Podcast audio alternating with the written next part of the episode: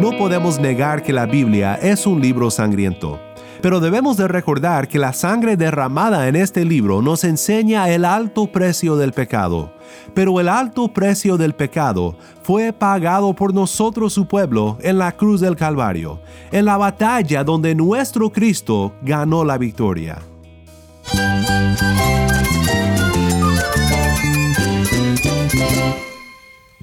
Cristo es mi todo. Cristo es el Rey del universo, es quien guía nuestras vidas. Él es grande y amoroso. Él es real. Solamente Jesucristo es nuestro Señor y Salvador. Es mi guía quien me fortalece. En Cristo Jesús hay esperanza, hay paz. Y nuestro Dios es un Dios de rescate. Estás escuchando a El Faro de Redención, Cristo desde toda la Biblia para toda Cuba y para todo el mundo.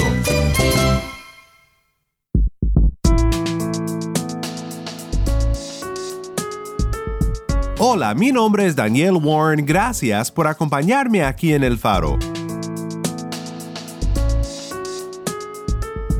Hoy seguimos en una serie de tres semanas que hemos titulado De Josué a Yeshua, o de Josué, que es Yehoshua en el hebreo, a Jesús, nuestro Redentor.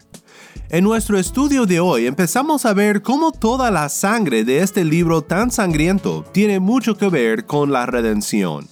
Es un tema difícil y ha causado muchos problemas a diferentes personas para creer lo que la palabra dice, pero también los grandes temas de la gracia son escritos en sangre y vale la pena considerar cuidadosamente este tema. Si tienes una Biblia, busca Josué 5, 1 al 12 y quédate conmigo.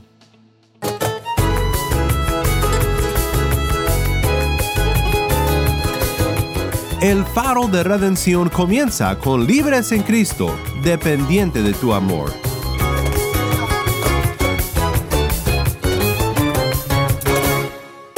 Antes que amanezca iré a buscarte, tengo mucho de qué hablarte, necesito oír tu voz.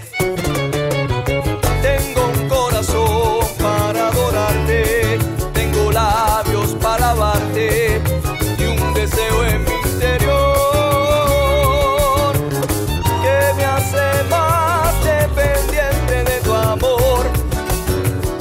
que me hace más de tus pasos seguidor,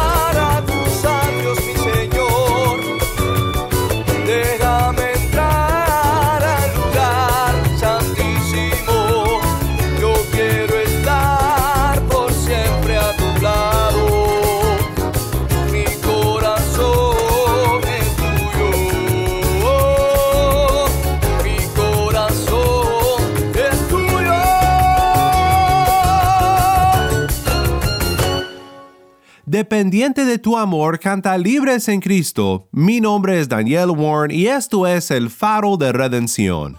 Cristo desde toda la Biblia, para toda Cuba y para todo el mundo.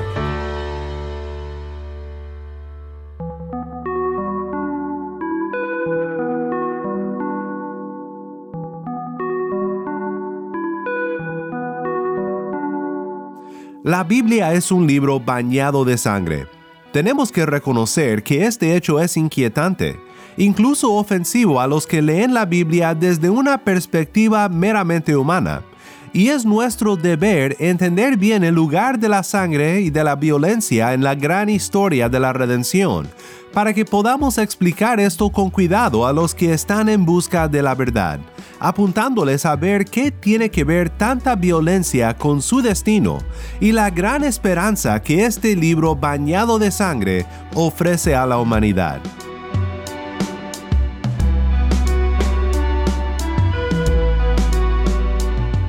En los siguientes dos estudios daremos atención al tema de la violencia, la conquista y el Evangelio. Y aunque muchas veces la discusión comienza con la conquista de los cananitas y la enorme cantidad de sangre que fluye por la tierra de Canaán en este libro, en Josué 5.1 al 12 vemos dos ceremonias sangrientas en el campamento de los israelitas.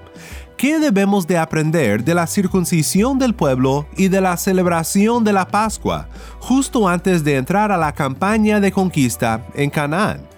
Escuchemos juntos la lectura de Josué 5, 1 al 10 para luego considerar la respuesta. Taimí nos acompaña con la lectura desde La Habana, Cuba.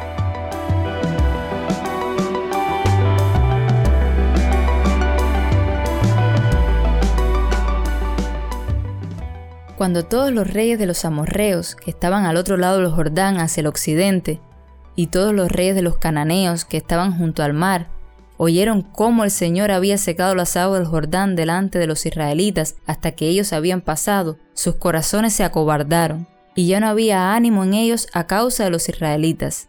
En aquel tiempo el Señor dijo a Josué, Hazte cuchillos de pedernal y vuelve a hacer la circuncisión por segunda vez a los israelitas. Entonces Josué hizo cuchillos de pedernal y circuncidó a los israelitas en la colina de Aralot. Esta es la razón por la cual Josué los circuncidó todos los del pueblo que salieron de Egipto, que eran varones, todos los hombres de guerra, murieron en el desierto, por el camino, después que salieron de Egipto, porque todos los del pueblo que salieron fueron circuncidados, pero todos los del pueblo que nacieron en el desierto, por el camino, después de salir de Egipto, no habían sido circuncidados, pues los israelitas anduvieron por el desierto 40 años, hasta que pereció toda la nación, es decir, los hombres de guerra que salieron de Egipto, porque no escucharon la voz del Señor. A ellos el Señor les juró que no les permitiría ver la tierra que el Señor había jurado a sus padres que nos daría, una tierra que emana leche y miel, y a los hijos de ellos, que él levantó en su lugar, Josué los circuncidó, pues eran incircuncisos, porque no los habían circuncidado en el camino. Cuando terminaron de circuncidar a toda la nación, permanecieron en sus lugares en el campamento hasta que sanaron. Entonces el Señor dijo a Josué, Hoy he quitado de ustedes el oprobio de Egipto. Por eso aquel lugar se ha llamado Gilgal hasta hoy. Estando los israelitas acampados en Gilgal, celebraron la Pascua en la noche del día 14 del mes en los llanos de Jericó. Muchas gracias, Tai. Esto fue Josué 5, 1 al 10. En este pasaje vemos dos ceremonias sangrientas que nos revelan importantes verdades sobre nuestra redención.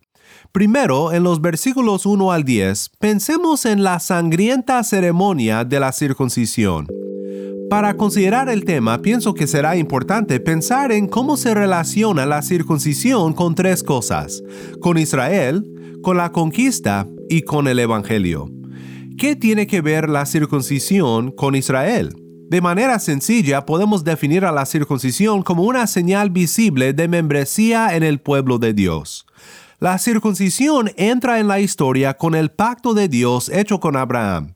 En Génesis 17, Dios instituye la sangrienta práctica de la circuncisión como la señal de un pacto con Abraham y con sus descendientes. Génesis 17, 9 en adelante dice, Dijo además Dios a Abraham, Tú pues guardarás mi pacto, tú y tu descendencia después de ti, por sus generaciones. Este es mi pacto con ustedes y tu descendencia después de ti, y que ustedes guardarán. Todo varón de entre ustedes será circuncidado. Serán circuncidados en la carne de su prepucio, y esto será la señal de mi pacto con ustedes. Esta ceremonia debía de realizarse con todos los miembros varones de la casa de Abraham. Este acto señalaría que el que había sido circuncidado pertenecía al pueblo de Dios. Pero el varón incircunciso, dice Dios en el versículo 14, que no es circuncidado en la carne de su prepucio, esta persona será cortada de entre su pueblo. Ha quebrantado mi pacto. Romanos 4 explica la relación entre la justicia de Abraham y la circuncisión diciendo en Romanos 4:11, Abraham recibió la señal de la circuncisión como sello de la justicia de la fe que tenía mientras aún era incircunciso. Así que debemos de reconocer que no es la circuncisión en sí que obtiene la justicia delante de Dios, sino es la circuncisión que representa la justicia que es por la fe. Las señales en muchas ocasiones aplicada a infantes antes de que pongan fe en el Señor, pero señala la misma realidad. Es una ceremonia sangrienta que habla de la realidad de la fe en el corazón o de la necesidad de la fe. El acto en sí tiene un doble sentido también. Por un lado, representa la consagración que efectúa la fe de una persona.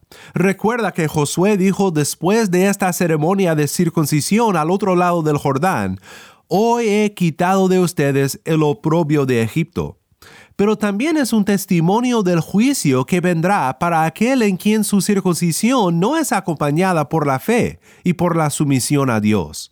Por eso Moisés dijo Deuteronomio 10:16, circunciden pues su corazón y no sean más tercos. Así que la misma ceremonia que de manera tan radical muestra la consagración interior de la persona, la separación física de la carne simboliza la separación de la iniquidad de su corazón, pero también tiene un lado opuesto, un lado de juicio. Pablo se refiere a este juicio simbolizado en la circuncisión en Gálatas 5, 3 al 4. Pues habiendo establecido el significado de la circuncisión, debemos de pensar por un momento en otra cosa a la cual se relaciona este tema, y es esta, la circuncisión y su relación a la conquista. En primer lugar, la ceremonia de circuncisión que se realiza en nuestro texto es una reconsagración del pueblo. El autor nos explica que todos los que salieron de Egipto habían muerto en el camino, y ahora la nueva generación necesitaba ser consagrada por este rito para ser formalmente incluidos en el pueblo del pacto. ¿Por qué había muerto la primera generación en el camino sin entrar a esta tierra abundante que les fue prometida? Fue por su rebeldía, porque no escucharon la voz del Señor.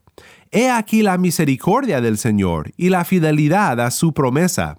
Dios es justo fue justo en juzgar a la primera generación. Sería justo si juzgara a todo el mundo en un instante por su pecado y por su rebeldía. Cada suspiro que damos es por la misericordia del Señor.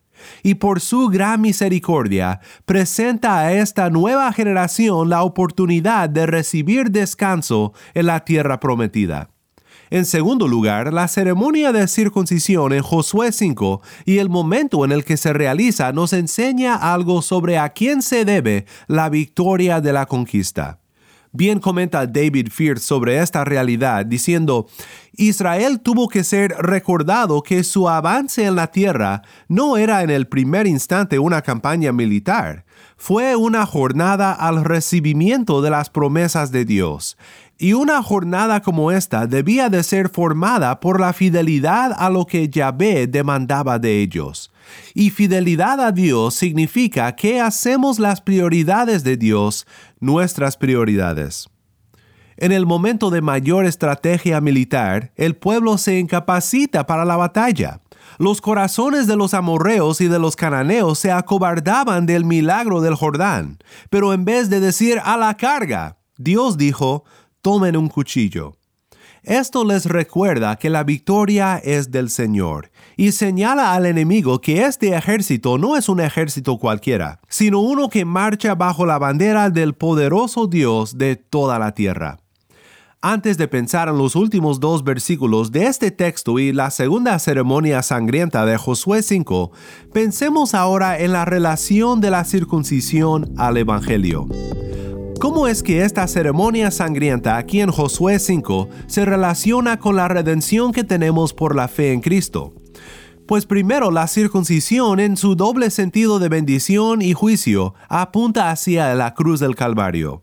Colosenses 2.11 dice, también en él ustedes fueron circuncidados con una circuncisión no hecha por manos, al quitar el cuerpo de la carne mediante la circuncisión de Cristo. Cuando Cristo murió en la cruz, la bendición señalada en la circuncisión fue obtenida para todo aquel que pone su fe en él, y la maldición de ser finalmente separado de Dios fue puesta sobre sus hombros en nuestro lugar. La sangrienta ceremonia de la circuncisión mira hacia adelante a la sangrienta cruz del Calvario. Y el bautismo, la señal de inclusión del pueblo del pacto desde este lado de la cruz, recuerda a la sangre derramada por nosotros. Pablo continúa en Colosenses 2.12 diciendo, habiendo sido sepultados con él en el bautismo, en el cual también han resucitado con él por la fe en la acción del poder de Dios, que lo resucitó de entre los muertos. Segundo, tal como el pueblo de Dios tuvo que consagrarse a Dios con la señal de la justicia que es por la fe para emprender la batalla, ninguna victoria de nuestra vida cristiana es nuestra no ponemos pie en la nueva creación hasta primero ser sepultados con Cristo en su muerte y resucitados junto con Él para nuestra justificación. Todo, absolutamente todo, es de Dios. Consideremos ahora la sangrienta ceremonia de la Pascua.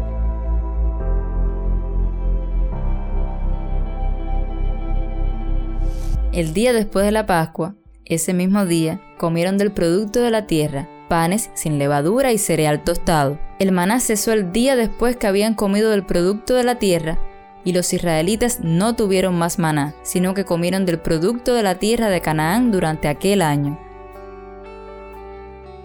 De muchas maneras, la entrada a Canaán nos recuerda a la salida de Egipto, y no es por casualidad. El rescate del pueblo esclavizado culmina en su posesión de la tierra prometida.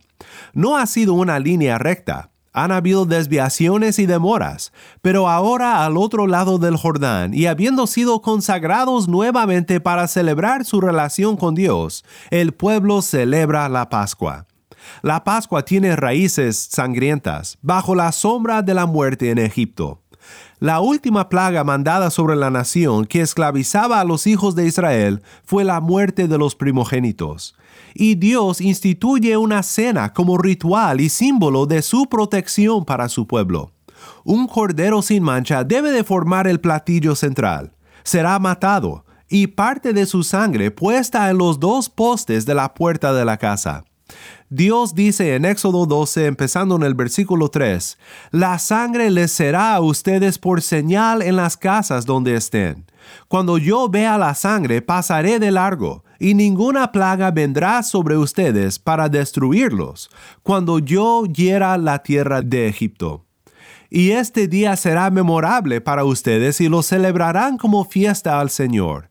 Lo celebrarán por todas sus generaciones como ordenanza perpetua pues esta cena nocturna, a vista de una puerta bañada de sangre, señalaba cosas más grandes de lo que el pueblo en Egipto podía imaginar en ese momento. Aquí en la puerta de la tierra prometida, esperando entrar a la tierra y a una batalla tras otra en la que arriesgarían la vida, el pueblo celebra su liberación de Egipto y la protección que la sangre de la Pascua representa.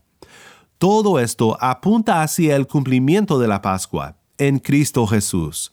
Primera de Corintios 5:7 Cristo, nuestra Pascua, ha sido sacrificado. Ahora su pueblo no celebra la Pascua, pero celebramos otra cena equivalente en su propósito, que nos recuerda del poder de Dios para salvar en la Santa Cena que Cristo instituyó como sacramento, como signo y sello del nuevo pacto, recordamos a Cristo el Cordero inmolado por nosotros. Es una ceremonia que celebra la sangre derramada por nosotros en nuestro lugar. Y tal como el pueblo de Dios celebraba la Pascua en la puerta de la tierra prometida, con anhelo y con anticipación del cumplimiento de la promesa, nosotros su pueblo hoy celebramos la cena en la que convivimos con nuestro Cristo por su Espíritu en los elementos del pan y del vino, pero anhelamos la venida final y completa de la promesa, el momento en el cual cenaremos alrededor de la mesa con Cristo nuestro Redentor. Interesantemente, este es el momento en la historia en que el maná deja de ser mandado por Dios para sostener a su pueblo. Ahora disfrutan del fruto de la tierra. ¿Anhelas ese día? Yo sí lo anhelo. Mateo nos cuenta en el capítulo 26, versículo 26 en adelante, mientras comían, Jesús tomó pan, y habiéndolo bendecido, lo partió, y dándoselo a los discípulos dijo, Tomen, coman, esto es mi cuerpo. Y tomando una copa y habiendo dado gracias, se la dio diciendo, beban todos de ella, porque esto es mi sangre del nuevo pacto, que es derramada por muchos para el perdón de los pecados. Les digo que desde ahora no beberé más de este fruto de la vid hasta aquel día cuando lo beba nuevo con ustedes en el reino de mi Padre. Después de la Pascua en el aposento alto con los apóstoles, cantan un himno y Cristo sale a la batalla. La victoria es del Señor. No podemos negar que la Biblia es un libro sangriento, pero debemos de recordar que la sangre derramada en este libro nos enseña el alto precio del pecado, un punto al cual regresaremos en nuestro próximo estudio. Pero el alto precio del pecado fue pagado por nosotros su pueblo en la cruz del Calvario, en la batalla donde nuestro Cristo ganó la victoria donde Cristo nuestra circuncisión y Cristo nuestra Pascua pagó nuestra entrada al pueblo y preparó la victoria para nosotros los que por la fe nos encontramos en Él.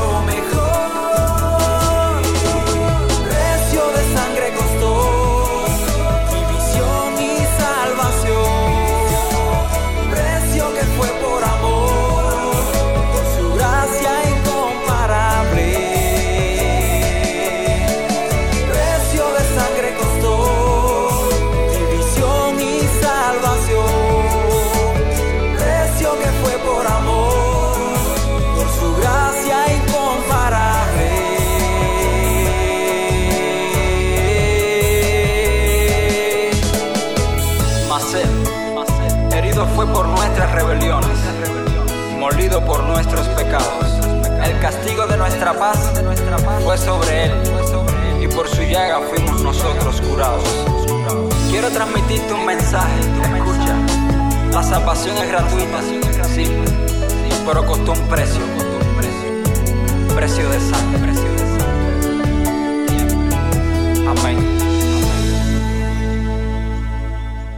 Precio de Sangre canta Alian Díaz. Mi nombre es Daniel Warren y esto es El Faro de Redención.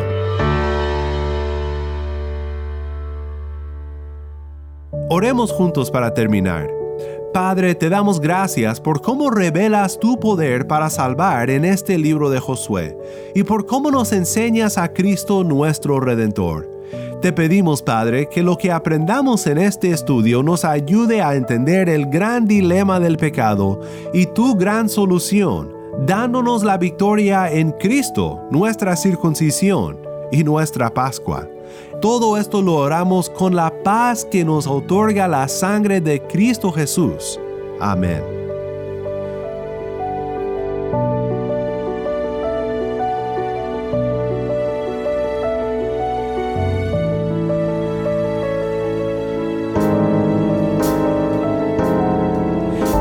Faro de Redención como programa radial fue ideado para Cuba, pero ha crecido a un nivel global y si estás en sintonía fuera de Cuba, te agradezco por pasar estos tiempos con nosotros estudiando temas que nos fortalecen en nuestro caminar cristiano.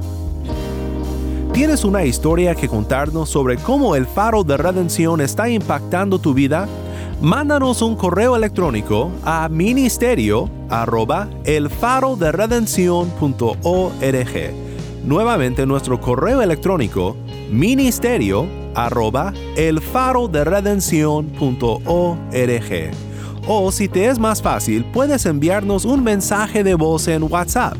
Nuestro número es 1786 373 4880. Nuevamente nuestro número de WhatsApp 1786-373-4880. Y no olvides que también nos puedes seguir en las redes sociales, en Facebook, Instagram y Twitter. Solo busca el faro de redención. Allí encontrarás más contenido durante la semana para animarte en tu fe y para mantenerte informado sobre el ministerio de El Faro.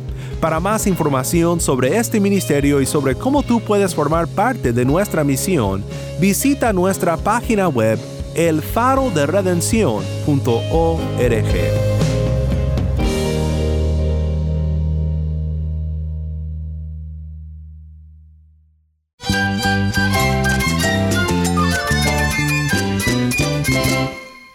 Mi nombre es Daniel Warren. Te invito a que me acompañes mañana en esta serie de Josué a Jesús. La luz de Cristo desde toda la Biblia para toda Cuba y para todo el mundo, aquí en el faro de redención.